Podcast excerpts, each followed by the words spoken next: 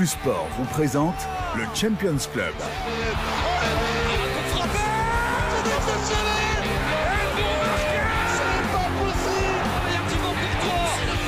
C'est le Champions Club, présenté par Vincenzo Turo. Incroyable Ah, c'est de là C'est pour ça que la Ligue des Champions est la plus belle compétition au monde Ciao tout le monde, très heureux de vous retrouver. Euh, je remercie d'emblée Mathieu Istas qui était ici à la présentation la semaine dernière et qui a euh, assuré. Merci à lui, merci à Christophe euh, Franken pour le 11e épisode. On est parti pour le 12e avec l'équipe habituelle.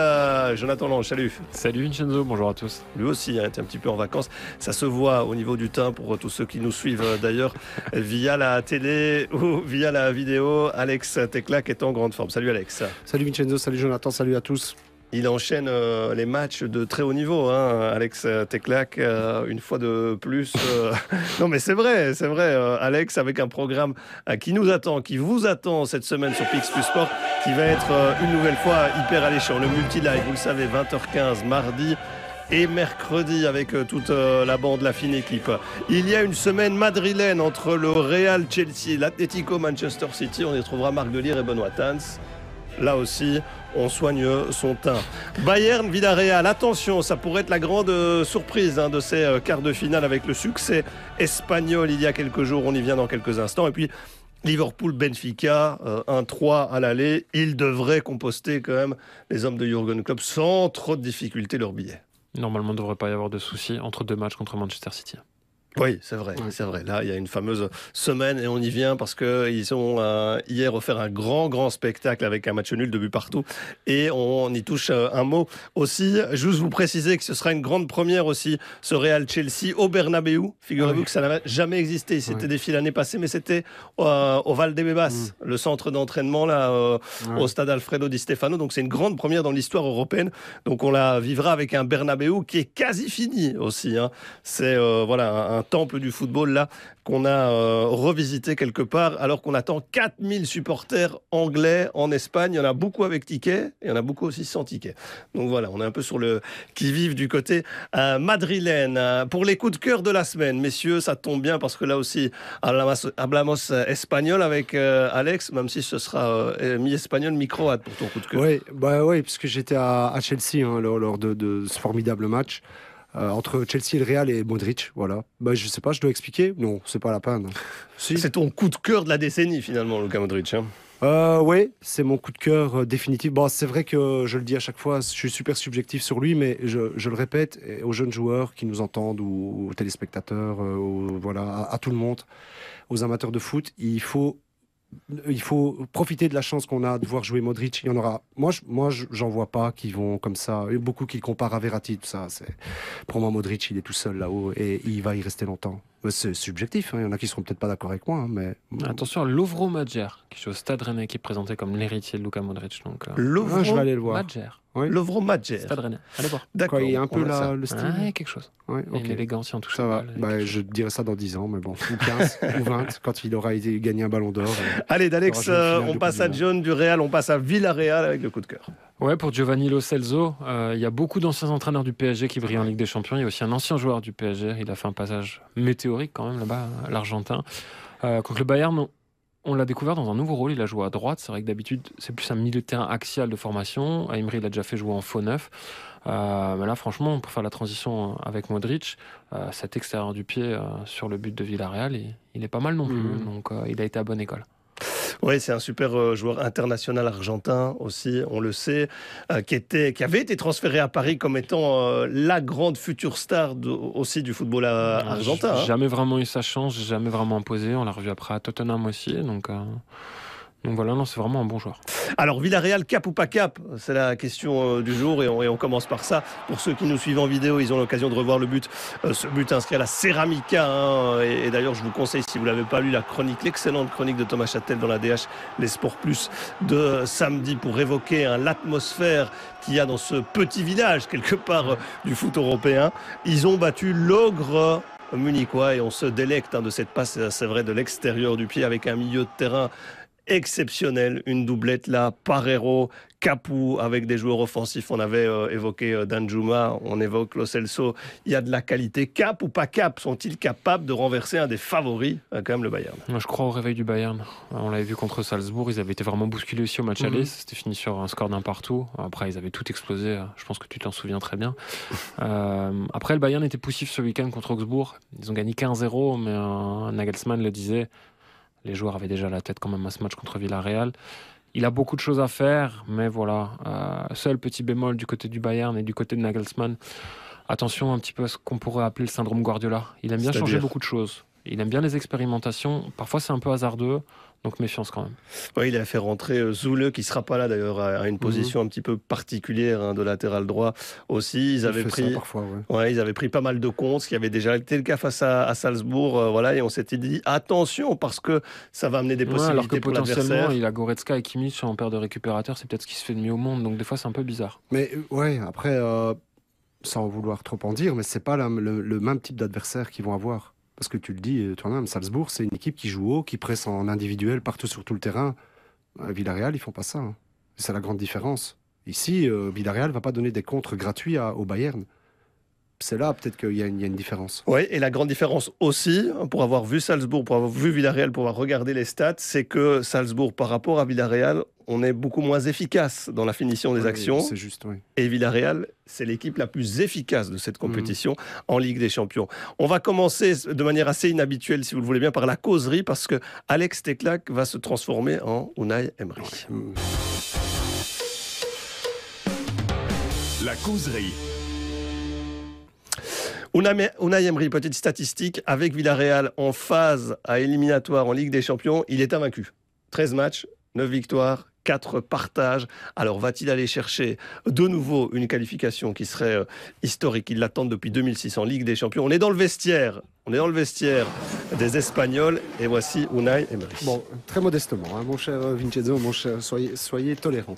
Donc, ce qu'on va faire, les gars, euh, comme au match aller, d'abord le, jeu en paire de balles, on restera donc euh, avec notre organisation, nos deux attaquants en dessous de la ligne médiane, avec un bloc serré, compact, présence aussi de Parejo et de Capoué pour, euh, pour bloquer les infiltrations dans, entre les lignes.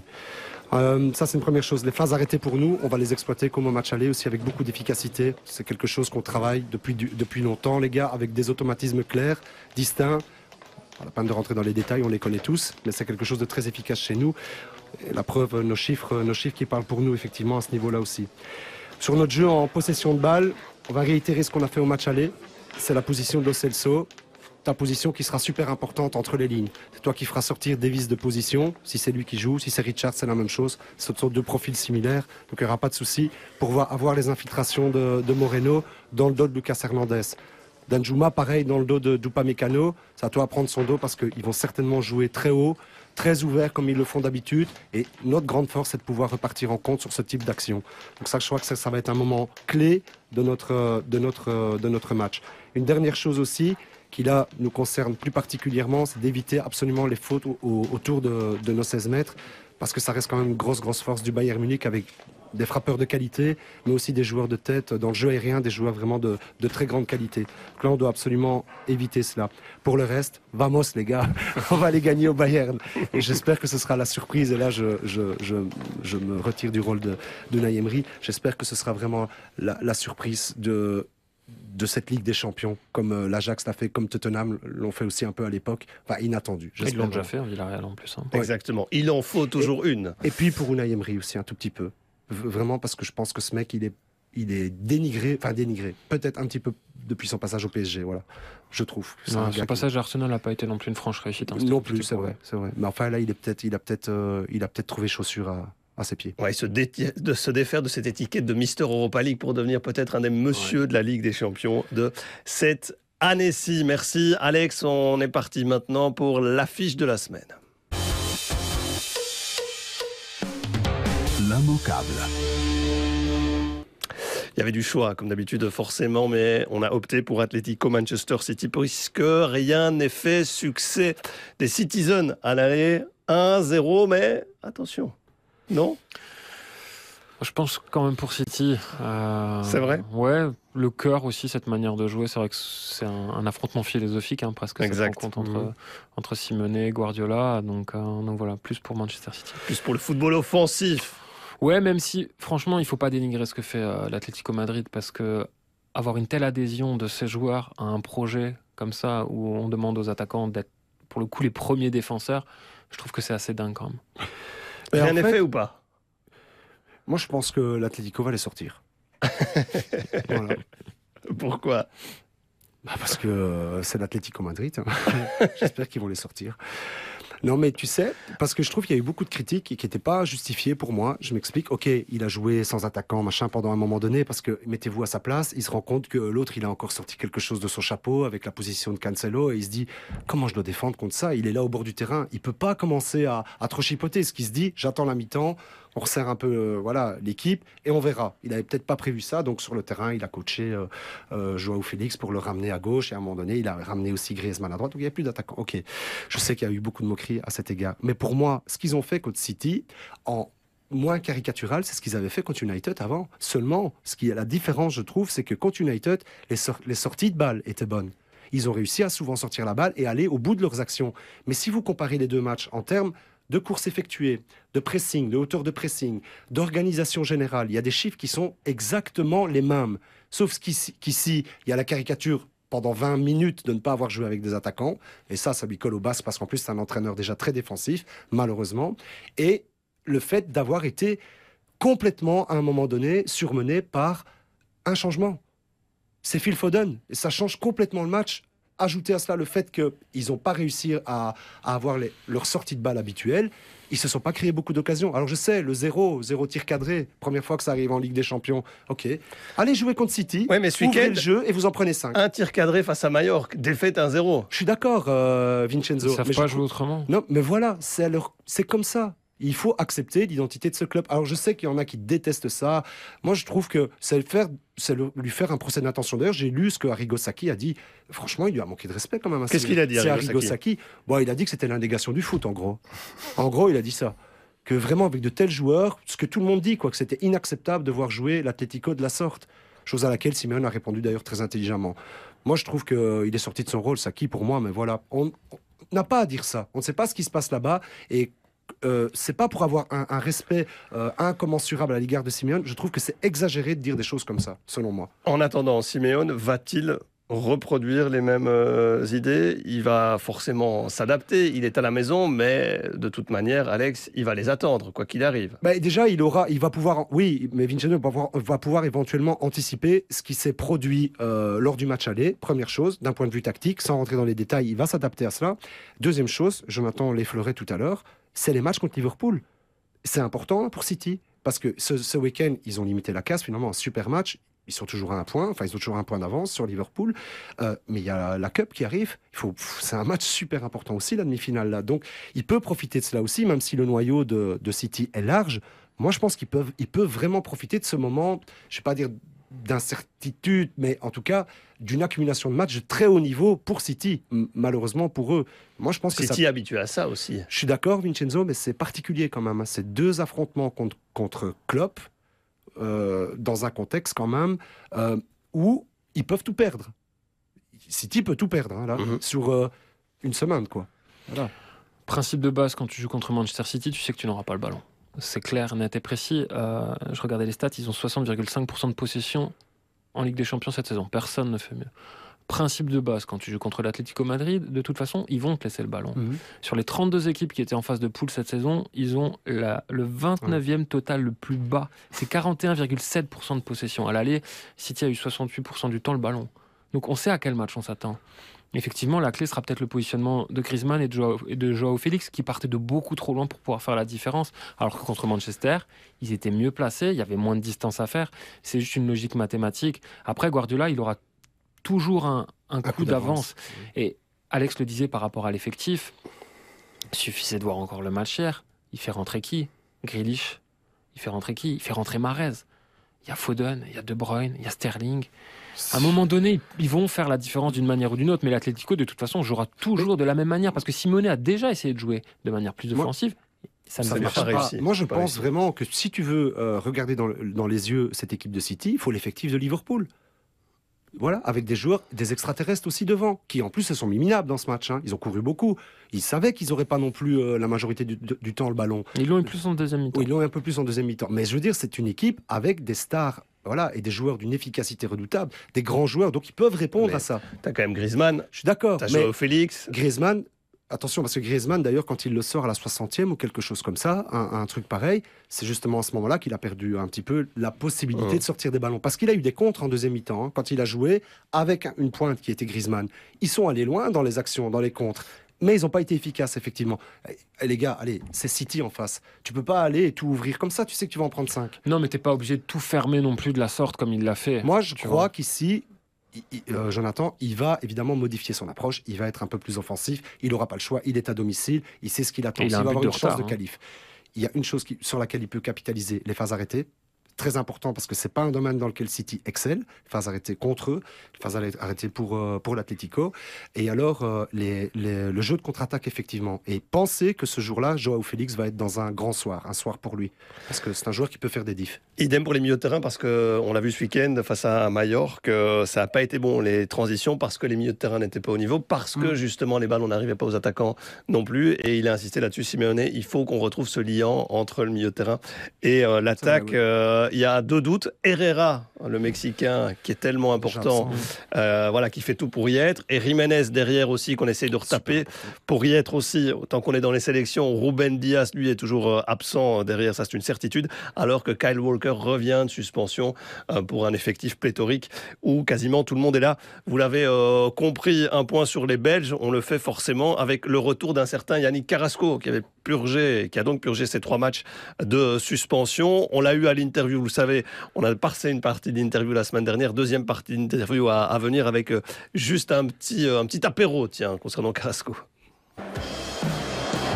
Elle est belle cette balle, c'est but C'est Carrasco, c'est but Et c'est Carrasco, bien sûr, qui marque ce but C'est fantastique pour Yannick Jouer une finale de Ligue des Champions, c'est- c'est c'est énorme.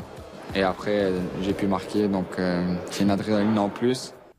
La suite, la suite à voir, euh, ce sera mercredi soir, bien sûr, dans le multi-live 20h15. Euh, il est dans l'histoire hein, du football belge, Yannick Carrasco, avec ce but en finale, malgré la défaite de l'Atlético. Il n'avait pas été élu homme du match, c'était Sergio Ramos. Il nous explique toute cette anecdote et il nous parle aussi d'un certain Kylian Mbappé qu'il a côtoyé du côté de euh, l'AS Monaco sur le Rocher. Ça va faire du bien pour l'Atlético, son retour à, à Carrasco, même si on le sait, il est titulaire en Liga et que forcément, voilà, il a peut-être manqué un petit peu en Ligue des Champions. Bah justement, on évoquait les transitions avant et dans cette manière de se projeter vers l'avant. C'est typiquement le genre de joueur euh, dont ils vont avoir besoin Mhm. pour remonter le ballon. Ça va être un relais technique très précieux aussi pour Antoine Griezmann. Oui, oui, oui c'est vrai. Et peut-être que Lodi était plus indiqué au match aller, effectivement, peut-être, parce qu'il a quand même surtout dû beaucoup défendre.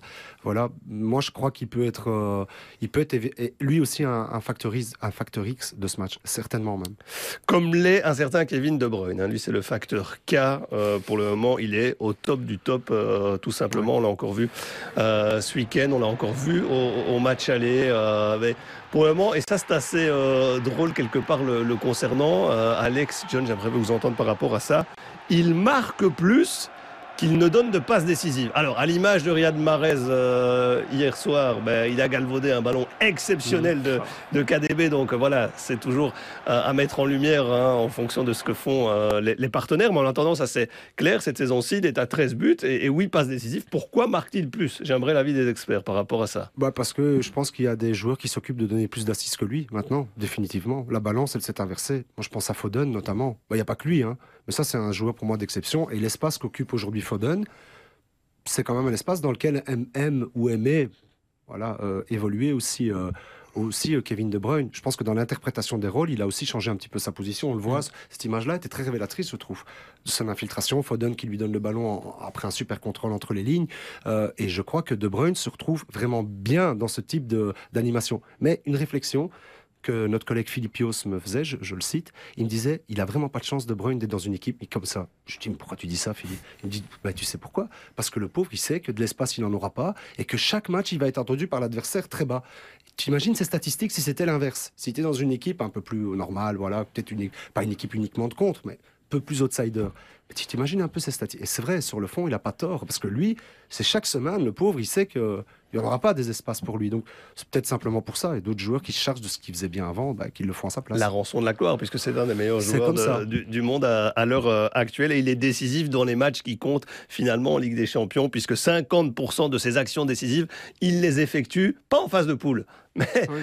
À la suite, hein, lorsque les matchs commencent à, à compter. A-t-il déjà été meilleur avec Manchester City Peut-être, sans doute, mais là pour le moment, il est au, au sommet. hein. Il est surtout au sommet de sa forme cette saison. Hmm. Forme Mhm. physique. On le sait qu'il il a longuement et lourdement insisté là-dessus, qu'il y a des moments dans la saison où il était cramé à l'automne. Parce que l'enchaînement des matchs, l'Angleterre, l'intensité, on sait tout ça. Là, il arrive en forme au moment où les matchs comptent double. On évoquait l'enchaînement avec, avec, avec Liverpool. La passe décisive. Passe décisive, lapsus révélateur, ça aurait dû être une passe décisive si Mahrez réussit ce lob euh, à la Ouais. dernière seconde. Ça aurait été très cruel quand même pour Liverpool qui méritait pas de perdre sur la deuxième mi-temps. Mais soit, à chaque fois, il a le geste juste, il a cette inspiration-là. Et pourquoi peut-être il faut aussi un peu moins de passes décisives Euh, Parce que le jeu de Manchester City aussi a évolué. Alex le disait, on a plus des joueurs qui sont dans la provocation balle au pied, moins de joueurs qui prennent la profondeur. Moi, je me faisais la réflexion hier, tu parlais qu'il manquait d'espace. Il y a eu deux, trois ballons comme ça en contre. Et je me disais, c'est du football PlayStation. Imaginez un De Bruyne qui sert Mbappé. C'est Ouais, une tuerie. Il termine la saison avec 30 passes décisives. Et puis, euh, c'est vrai aussi qu'il y a un petit truc qui évolue, on terminera avec ça, c'est un absence de, de véritable numéro 9. hein. Il a Mais mis il combien de ballons rôle. décisifs à, à Tu sais, des ballons dans le Ouais, dos de la défense, Ouais. des, des passes Ouais. assez exceptionnelles. Vrai, voilà, c'est juste. il a peut-être plus point de référence. C'est- même une très bonne raison, sans doute, parce que tu vois le neuf aujourd'hui de, de City, c'est un neuf de décrochage tout le temps, tout le temps, tout le temps. Et C'est Jesus qui a oublié deux fois hier quand même De Bruyne. Il aurait Ouais. pu le savoir. vrai. Oui, c'est juste. Aussi, bon, bref, voilà, on, a envie de, de le vivre et de le voir, euh, ce Atlético à City, mais il y a d'autres euh, rencontres, et notamment là aussi, euh, une rencontre où il y a quelques diables rouges. On y va. Noir, jaune, rouge.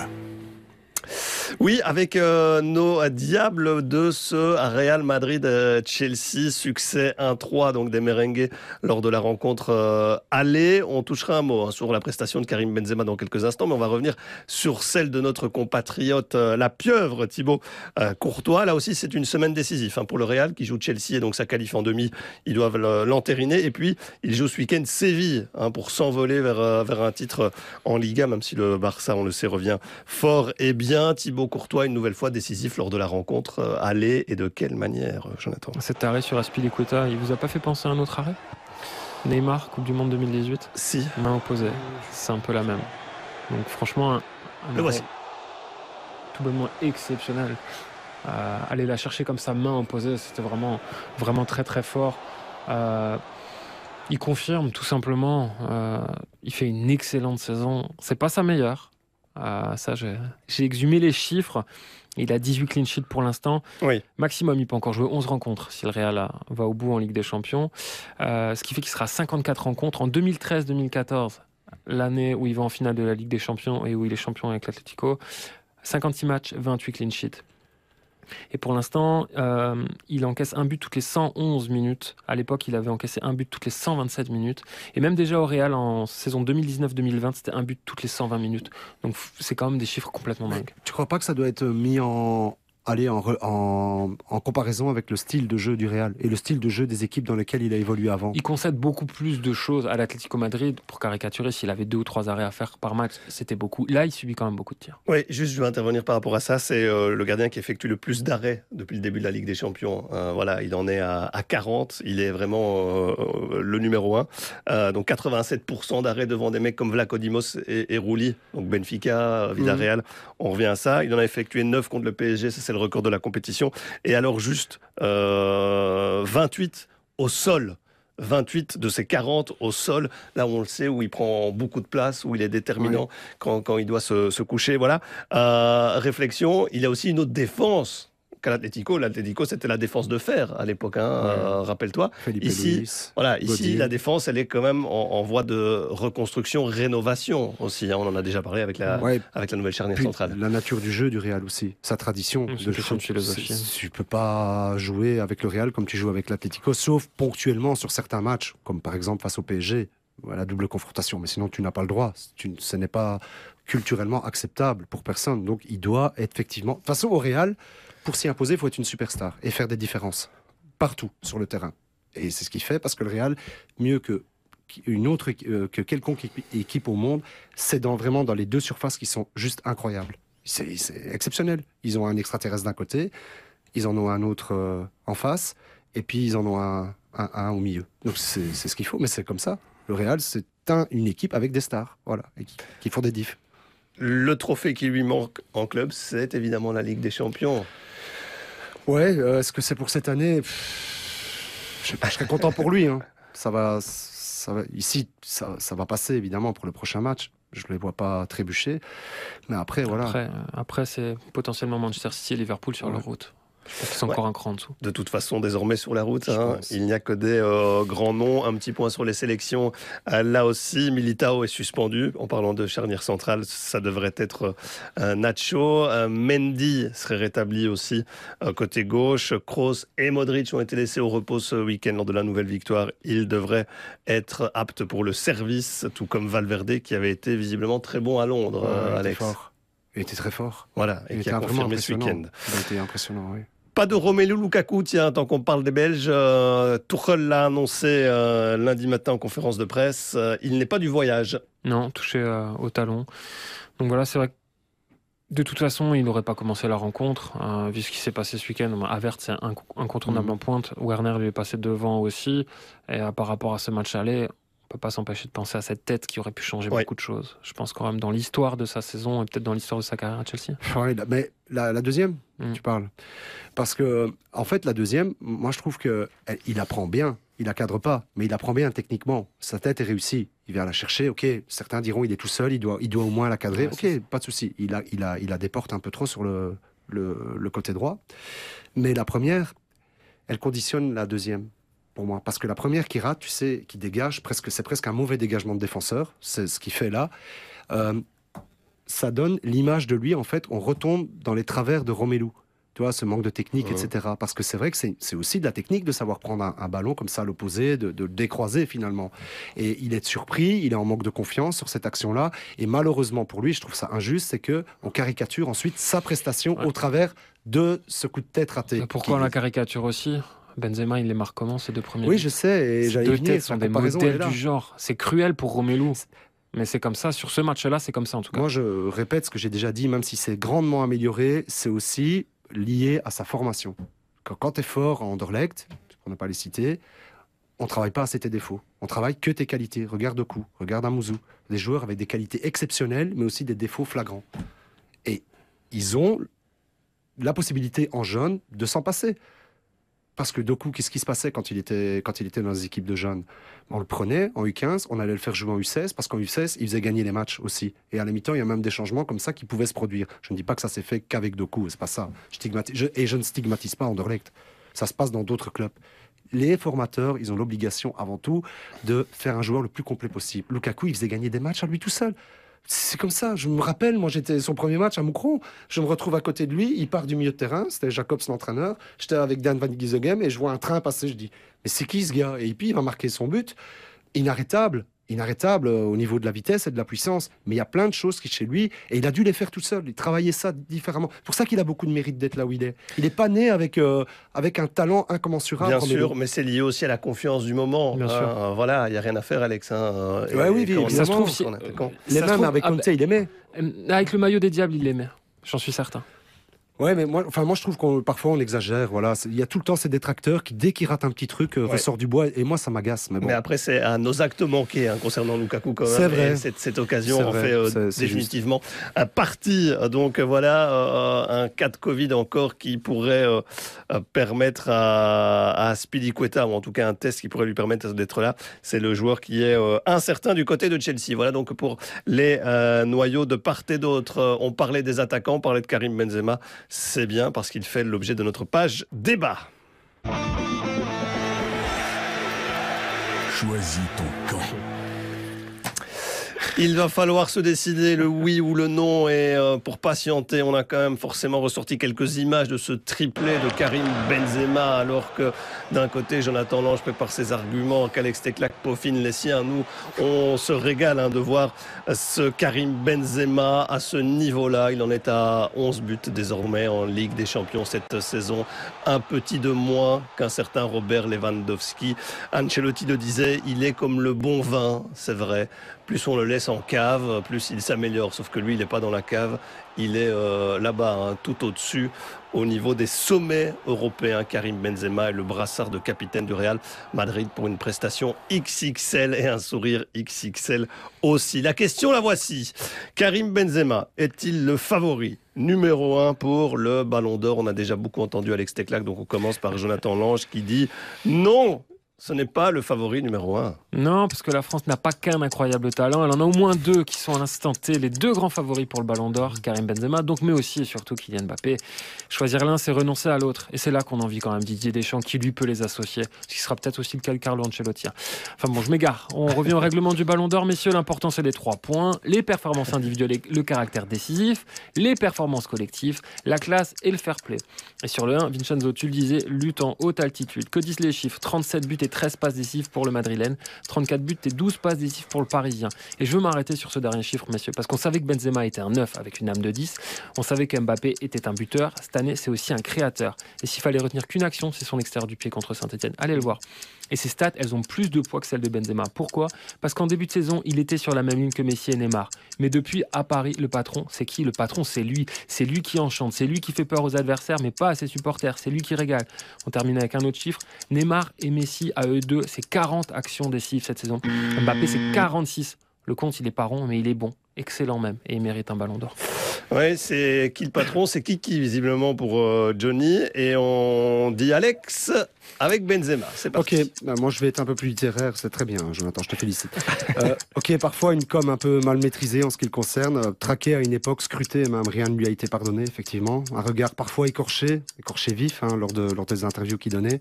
Il a joué peut-être aussi contre lui-même avec quelques amitiés encombrantes, on va dire ça, en effet. Joueur inclassable, clivant, il, divisera toujours malgré l'accumulation des, trophées, en effet.